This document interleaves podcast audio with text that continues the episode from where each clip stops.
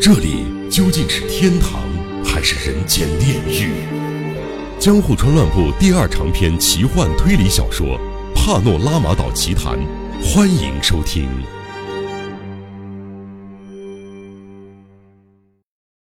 故事还要从东京说起。位于东京山手的学生街里，坐落着一栋栋旧的人称“友爱馆”的公寓。它看起来就像寻常的宿舍。和整条街的风格都格格不入，其中最格格不入的一个房间里，住着一个名叫任见广介的男子。这人不知是书生还是待业青年，旁人实在难以想象他已经三十几岁了。冲之岛的大工程动工五六年前，他刚从某间私立大学毕业，之后始终没有就职，也没有固定的收入来源。过着房东拿他没辙、朋友为他伤脑筋的生活，最后辗转流落到友爱馆，直到大工程动工前一年都住在这里。他自称毕业于哲学系，却未曾修习过哲学课程，有时沉迷于猎奇类文学方面的书籍，有时又能在和他的专业相差十万八千里的建筑系教室中觅得他的身影。别看他听得津津有味儿，就认为他对建筑产生兴趣，因为一转眼儿他又一头栽进社会学和经济学里。过了一段时日，又能看到他买了油画，学起画画来。总之，他极端见异思迁，三分钟热度。按他这种状况，他应该从头到尾都没有真正习得什么科目。或者掌握什么技能。然而不可置信的是，他竟然能够顺利毕业。假如他确实学有所成，那也绝非学问的正道，而是歪门邪道。因此，即使毕业了五六年，他依然找不到工作，成天游手好闲的。不过，人见广介本身并没有非得找一份正经工作、过寻常生活的本分想法。确切来说，他还没有经历这个社会之前，就已经厌倦了这个世界。这或许应该归结于他天生孱弱多病的体质，也可能是青春期神经衰弱的缘故。这个病症直到现在都还在折磨他，导致他什么正经事儿都不想做。人生的种种在大脑中想象一遍就已足够，一切都没什么大不了的。基于这样安身立命的原则，他整天都只睡在肮脏公寓的一角，不停地做着只属于自己的、任何实干家都未曾体验过的梦境。说穿了，他就是一名极端的空想家。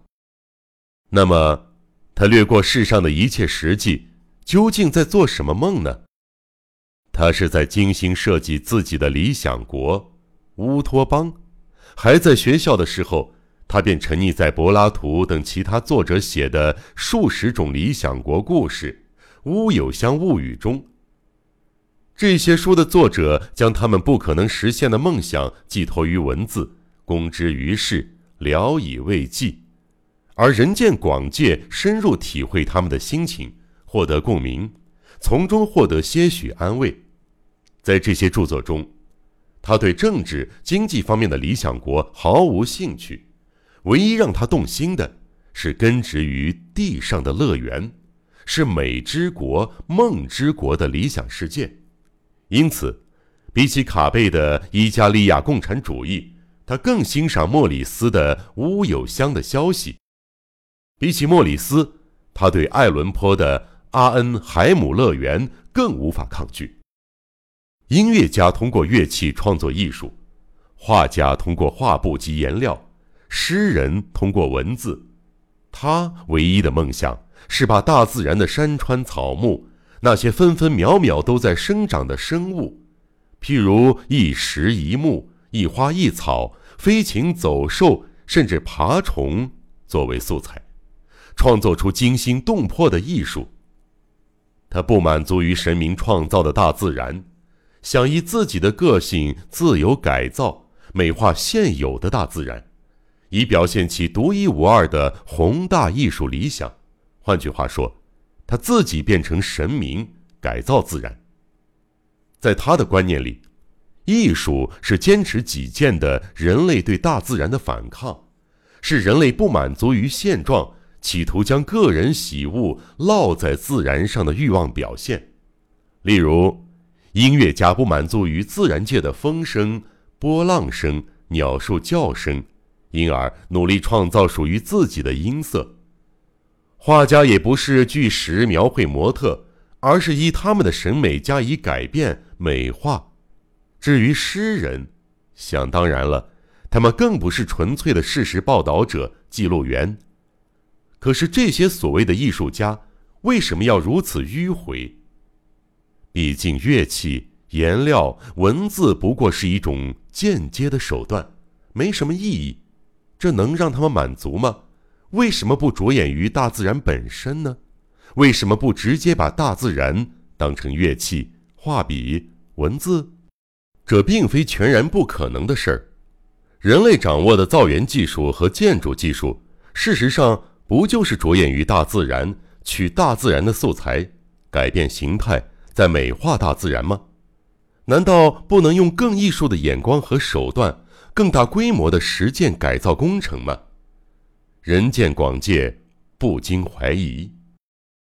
因此，比起前文列举的乌托邦故事及虚构的文字游戏，从某种层面上来说，那些实现了他理想的古代帝王，主要是暴君的丰功伟绩，更令他心驰神往。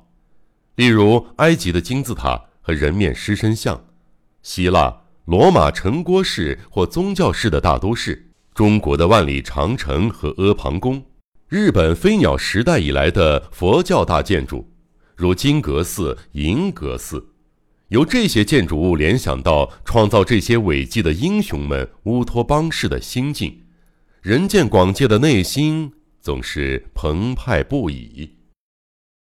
如果我有幸获得万贯财富。这是一位乌托邦作者的著作标题，人见广界也经常发出这样的叹息：假如我拥有挥之不尽的财产，那该有多好啊！